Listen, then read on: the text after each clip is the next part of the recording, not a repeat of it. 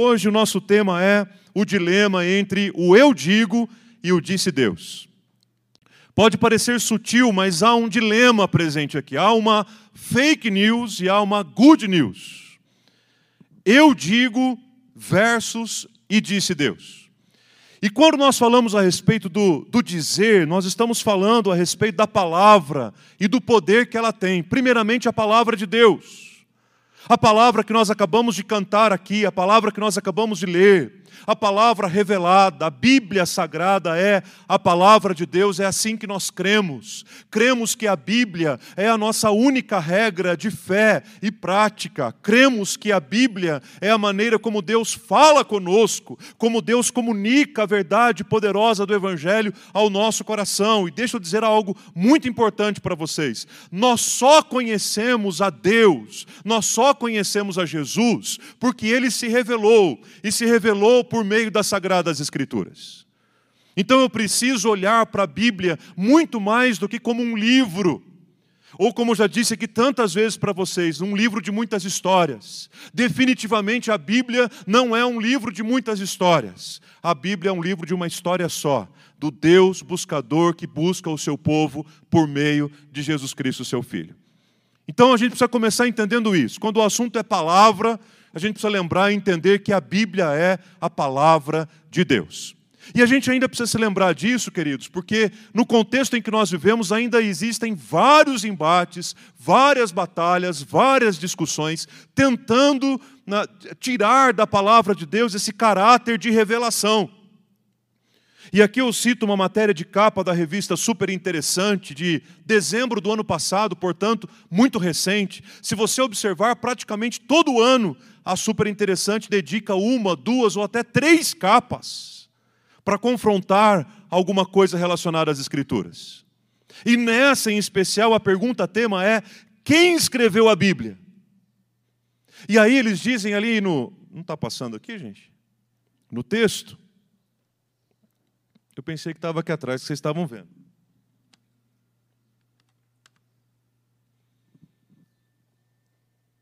Bom, ah, e aí ela traz embaixo a informação, a pergunta: quem escreveu a Bíblia?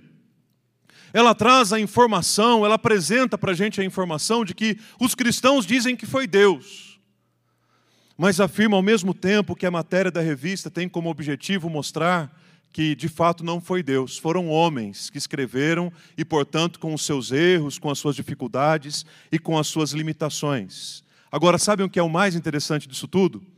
É que esta edição da revista Super Interessante foi lançada no dia 23 de dezembro do ano passado. O que, que sugere isso para você? 23 de dezembro? Antevéspera do, do Natal. Então, mais uma vez, e de uma maneira assim tão forte, tão intensa, a autoridade da palavra de Deus é questionada e muitas pessoas acabam lendo, muitas pessoas acabam ouvindo, muitas pessoas acabam acreditando nisso.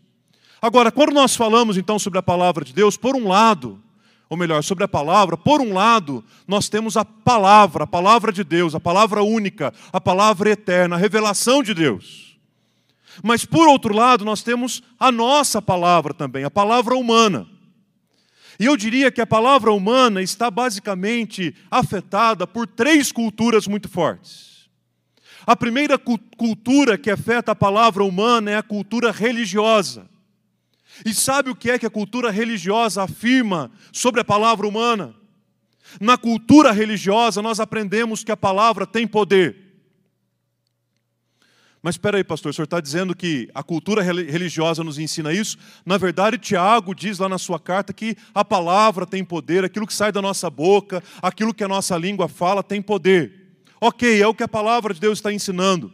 Mas a cultura religiosa nos ensinou, a cultura religiosa tem nos ensinado, tem formado no nosso coração a ideia então de que tudo aquilo que a gente fala tem poder, tem impacto. Se você quer que alguma coisa aconteça, comece a falar sem parar aquilo que um dia ela vai acontecer.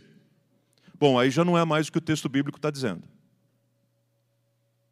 Aí já não é mais o que a palavra de Deus está ensinando. Então, no que diz respeito à palavra humana, a cultura religiosa nos ensina e muitas vezes nos adoece e muitas vezes nos afasta de Deus com essa ideia de que a palavra humana tem poder. Deixa eu dizer logo de cara para você que essa cultura está errada. A palavra humana não tem poder. É a palavra de Deus que tem poder. Mas a palavra humana é afetada também por uma segunda cultura que é a cultura comportamental.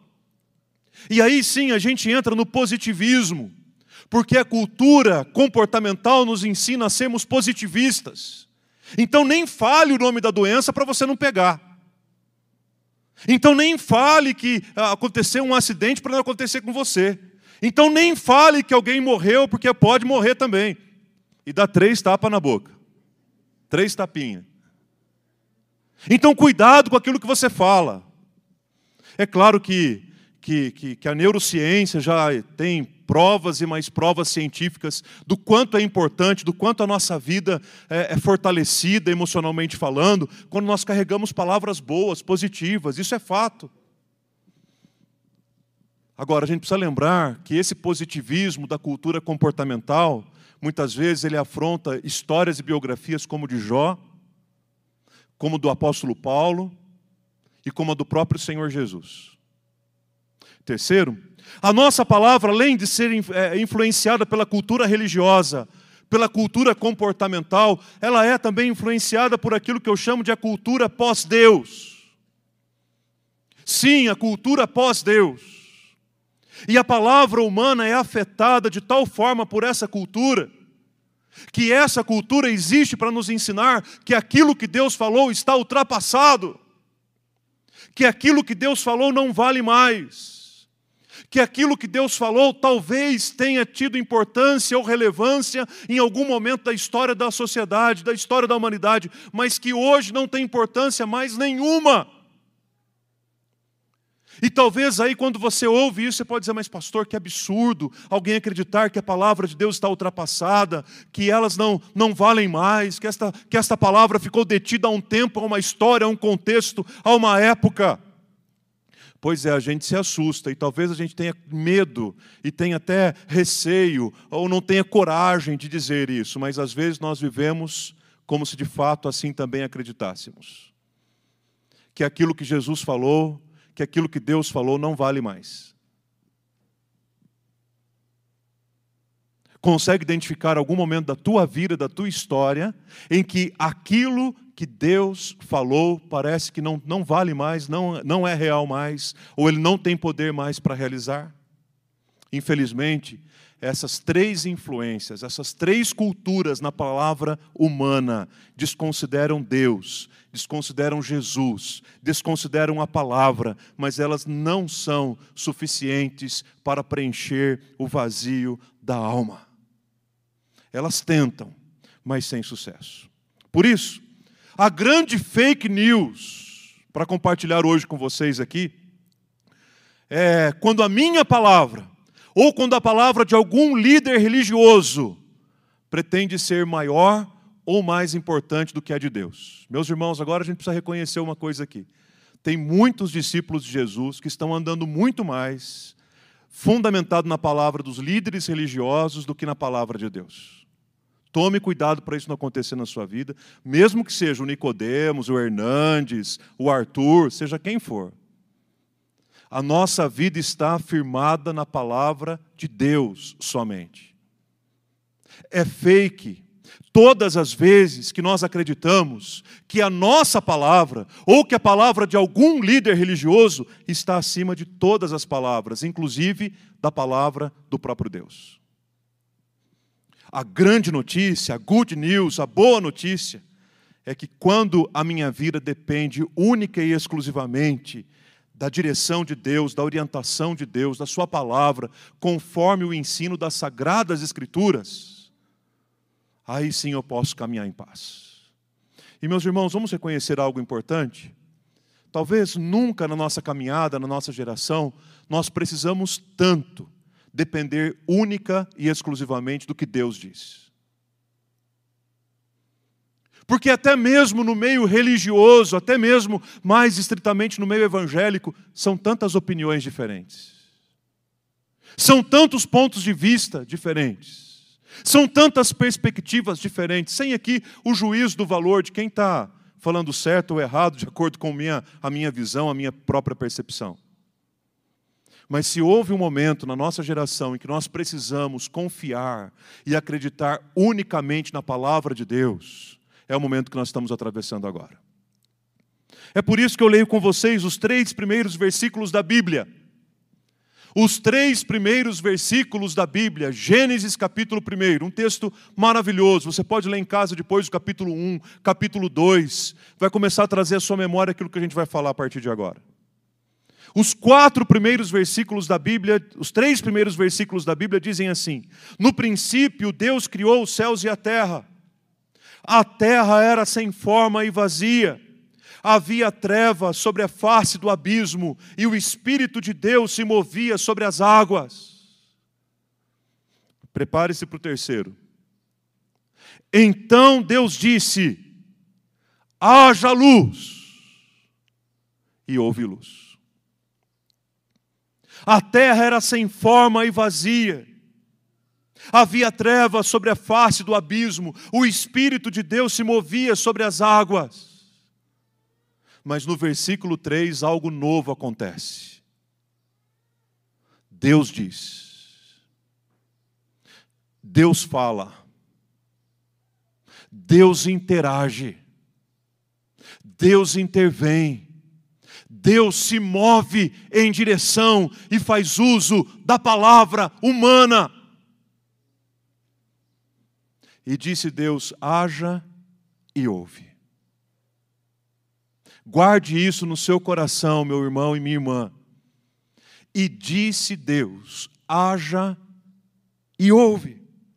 Ora, o livro do Gênesis, sem a preocupação cronológica necessariamente, ele descreve nos capítulos, nos dois primeiros capítulos, a criação de todas as coisas, como nós cantamos aqui, os céus que manifestam a glória de Deus, toda a criação, tudo aquilo que a mão poderosa de Deus criou, o ser humano, homem e mulher, a sua imagem e semelhança, os livros da lei escritos por Moisés começam trazendo a informação de que Deus é soberano para falar e a partir da sua voz todas as coisas foram criadas.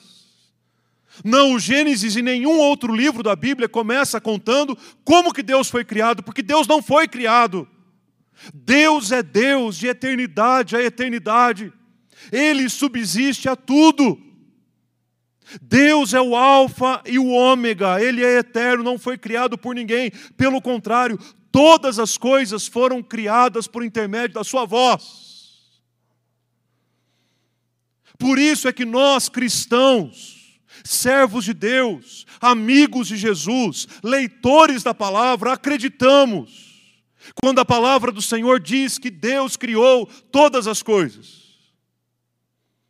Existem inúmeras vertentes e visões e perspectivas diferentes sobre esse tema, mas os discípulos de Jesus, acreditam que Deus é o Criador de todas as coisas. Só para vocês terem uma ideia, muitos séculos depois de Gênesis ter sido escrito, houve um livro no Novo Testamento chamado Hebreus, lá no capítulo 11, versículo 3. Você se lembra o que é Hebreus 11? É o capítulo da fé. Houve um texto, há um texto em Hebreus capítulo 11, versículo 3, que diz assim: pela fé, entendemos que você lê, pode ler comigo junto essa parte em vermelho? Entendemos que o universo foi formado pela palavra de Deus. O universo foi formado. E ele foi formado pela. E disse Deus: haja e ouve. É isso.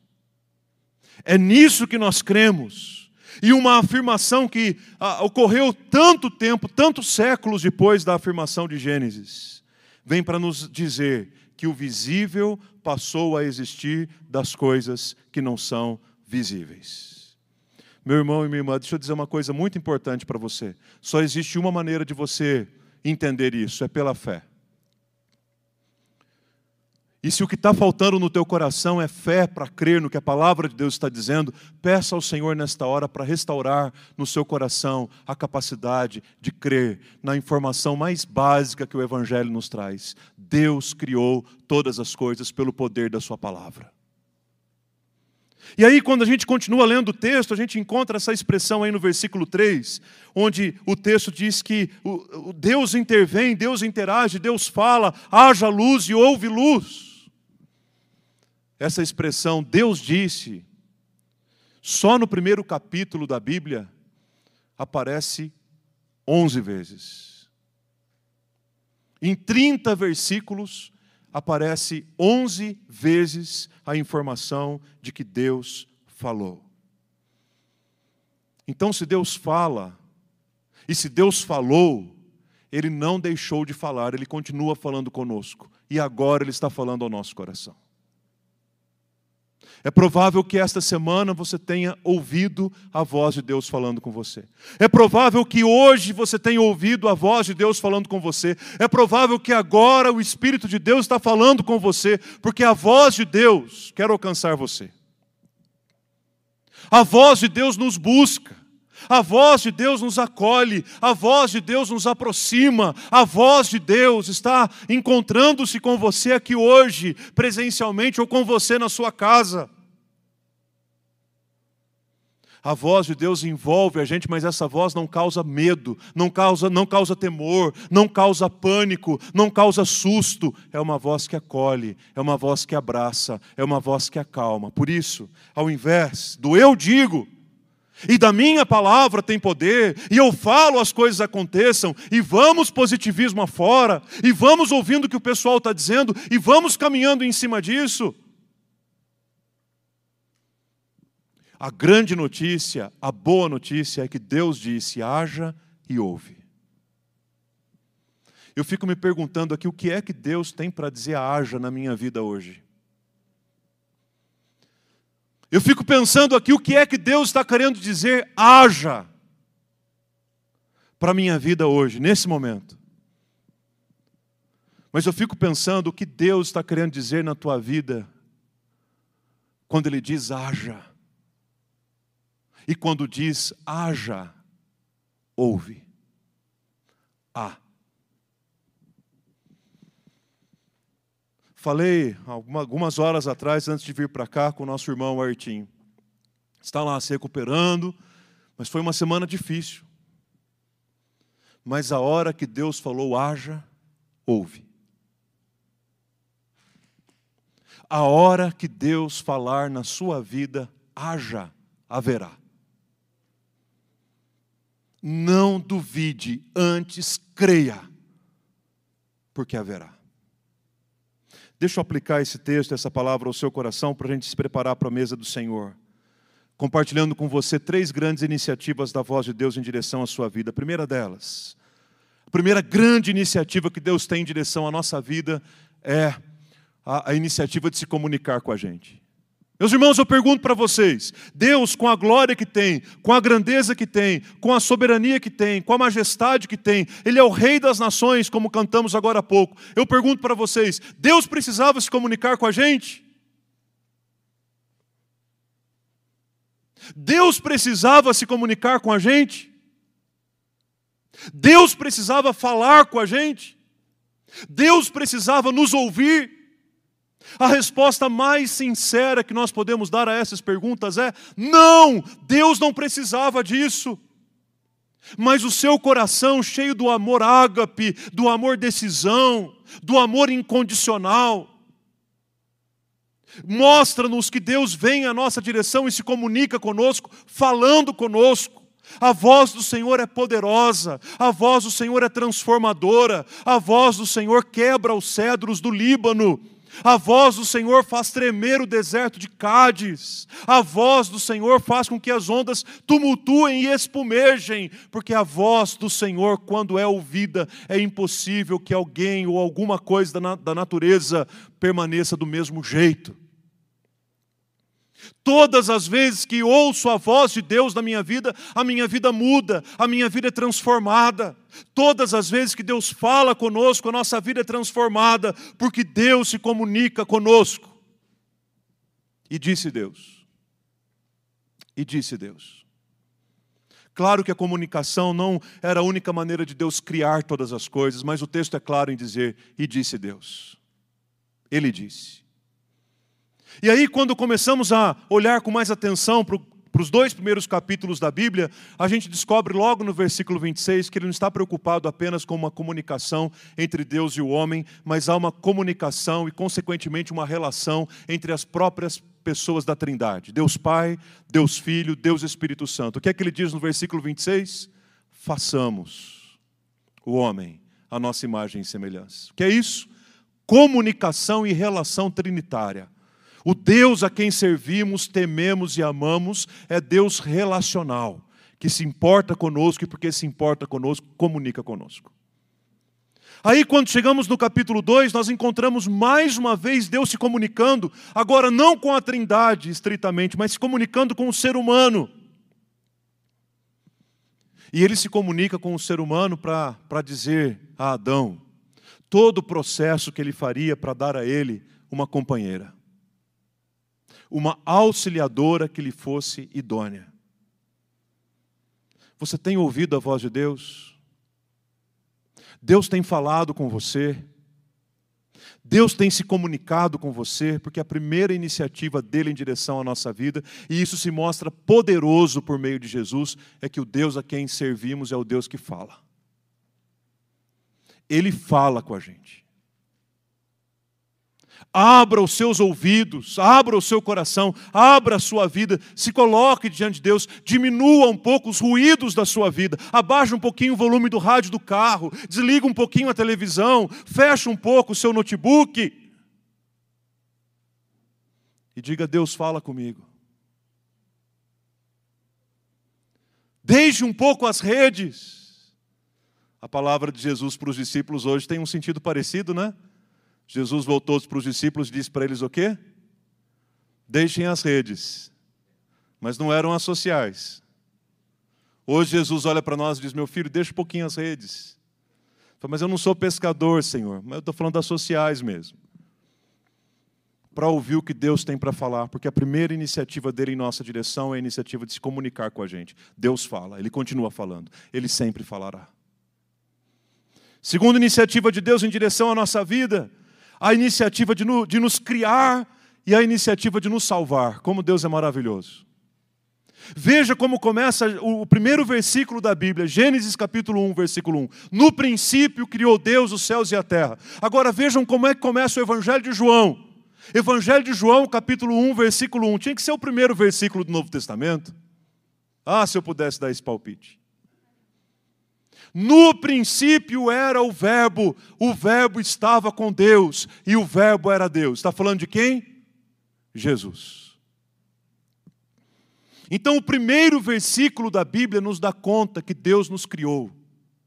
Deus criou você do jeitinho que você é, com o temperamento que você tem, com as características físicas e emocionais que você carrega.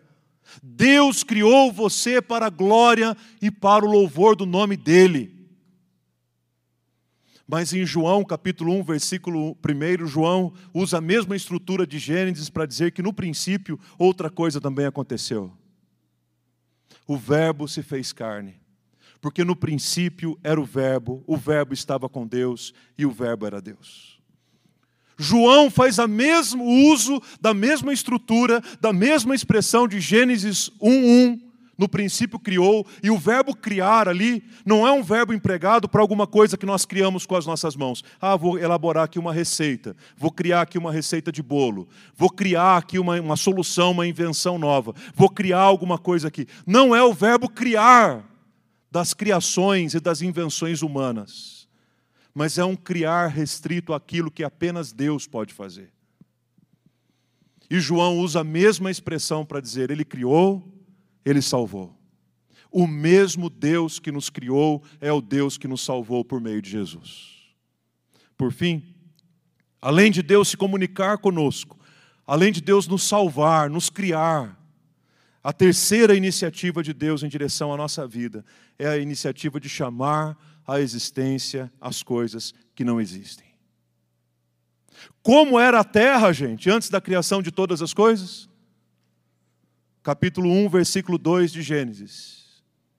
Deus depende de matéria-prima para criar alguma coisa?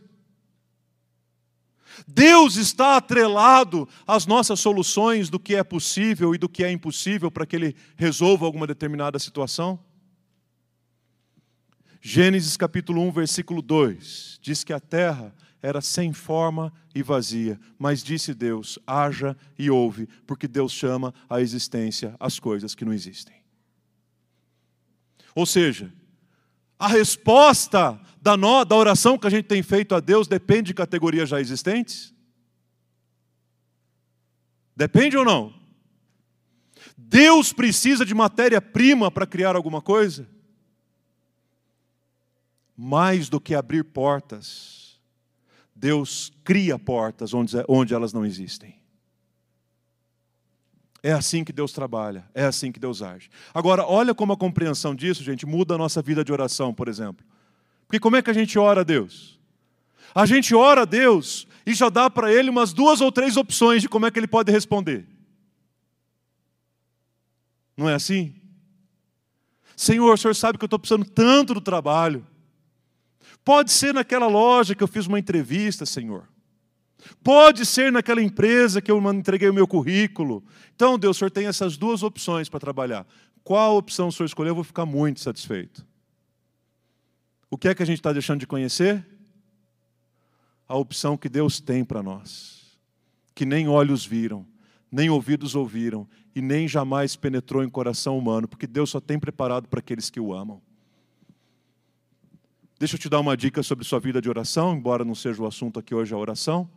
Pare de filtrar entre possível e impossível quando você orar. Porque Deus chama a existência as coisas que não existem. Deus faz novas todas as coisas e é uma iniciativa poderosa dele em direção à nossa vida. Quero reforçar isso comentando e indicando um filme para vocês que eu assisti. Um filme chamado A Colheita da Fé. Um filme de 2017. Um filme bem interessante, baseado inclusive em história real. Não sei se alguém já assistiu. Tem Netflix? Netflix. Conta a história de um pastor, contracenado ali pelo John Corbett, que assumiu uma igreja, uma comunidade numa, numa área rural, com uma grande missão: vender aquela área porque a igreja estava devendo muito dinheiro. Ele precisava vender aquela área para pagar a dívida. Mas ele percebeu que o chamado de Deus para ele naquele lugar era outro. E um resumo, até para não dar um grande spoiler aqui para vocês, ele acaba descobrindo ali na cidade uma comunidade de refugiados birmaneses. E ele começa a reunir aquelas pessoas, ele diz: Nós não podemos vender esse espaço, porque a nossa comunidade aqui é a única esperança que essa cidade tem. Então ele tem uma brilhante ideia de preparar uma lavoura e plantar ali milho, tomate, dentre outras coisas, para sustentar aqueles birmaneses e com o dinheiro daquela colheita salvar a igreja da dívida. E ele começa a trabalhar duramente com o apoio dos birmaneses lançando a semente na terra.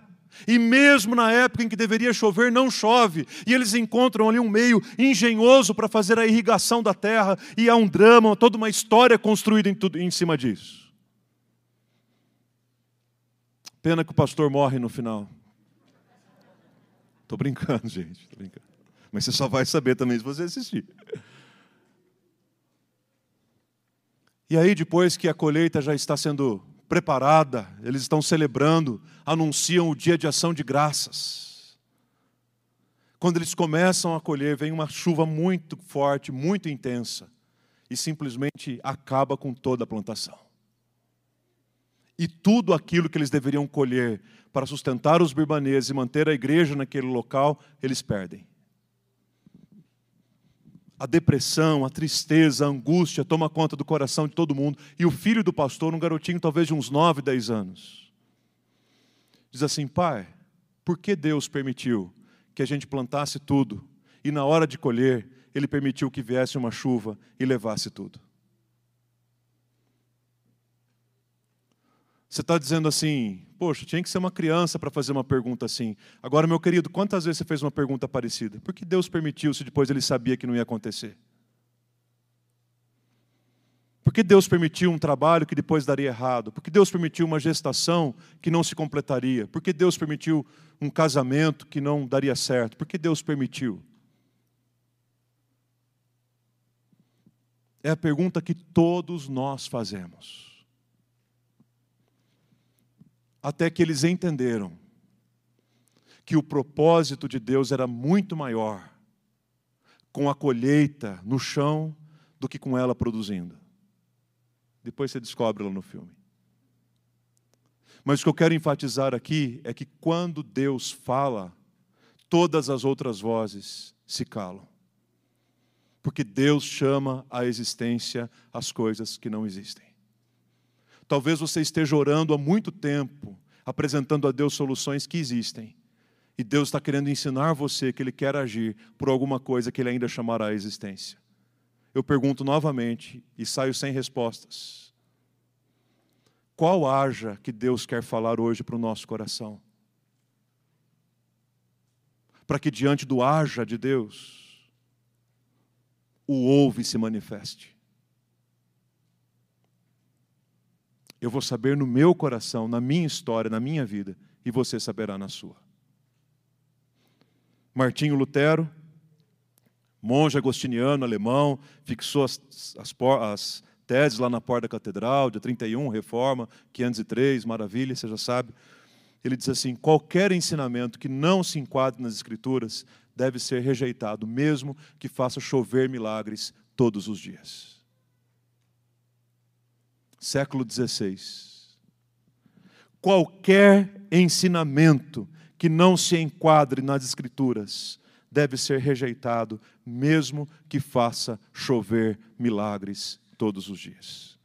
Diz a palavra de Deus em Isaías capítulo 45, versículo 18: Porque assim diz o Senhor, que criou os céus, e Ele é o único Deus que formou a terra e a fez, Ele a estabeleceu ele não criou para ser um caos, mas ele criou para ser habitada. Eu sou o Senhor e não há outro. Quero convidar você nesse momento a fechar os seus olhos diante do Deus Todo-Poderoso, Senhor dos Exércitos. Quero convidar você que está em casa a fechar os seus olhos nesse momento e começar a preparar o seu coração em oração para você comer do pão e beber do cálice. Talvez seja agora o momento para você dizer: Senhor, me perdoe. Porque muitas vezes aquilo que eu tenho, falado tem sido mais importante para mim e maior do que o que o Senhor tem falado. Me perdoe. Talvez seja a hora de pedir perdão a Deus por você ficar apresentando diante dele soluções plausíveis e possíveis. Deixa eu te dizer uma coisa: Deus quer realizar o impossível na tua vida. Ele quer chamar à existência as coisas que não existem. Pare de dar solução para Deus. Se você ouvir qualquer coisa que não seja a palavra de Deus, mesmo que faça chover milagres todos os dias, tome cuidado. Porque quando o homem diz, há grande choro por conta de uma colheita perdida, mas quando Deus diz, há grande celebração por conta da mesma colheita perdida. Porque quando Deus diz haja, ouve. E eu te peço, Senhor, fala com a tua igreja nessa hora, Deus. Talvez, queridos e queridas, que há muito não ouvem tua voz. Aqui presencialmente ou em casa, ou Espírito Santo, fala. Traz de novo, Deus, a intimidade da tua voz para os ouvidos e para o coração dos meus irmãos, dos meus amigos. E Deus, eu te peço, Pai, libera, libera, Senhor, o haja sobre a vida dos meus irmãos. haja providência, haja cura, haja libertação, haja restauração de um casamento, haja a conversão de um filho, haja aquelas causas todas, ó Deus, que para nós consideramos perdidas, mas que para o Senhor, Deus, para o Senhor elas são possíveis, porque o Senhor tira da nossa vida o caos e estabelece todas as coisas pelo poder da tua palavra. Ore ao Senhor, meu querido, enquanto você ouve essa canção. E diga a Ele: Senhor, Tu és o meu respirar, Tu és o meu pão, Tu és a minha vida, Tu és o meu tudo. E é assim que eu quero, em comunhão, participar da Tua mesa nesta hora. Você que está em casa, pegue aí o seu pedaço de pão, o seu cálice de suco, se prepare em oração também. Não divida a sua atenção com mais nada agora. Peça um haja de Deus sobre sua vida hoje, meu irmão. Peça um haja de Deus sobre um filho hoje, querido. Peça o haja de Deus sobre a igreja. Peça o haja de Deus sobre a pandemia. Porque quando Deus fala haja, há. E disse Deus haja e ouve.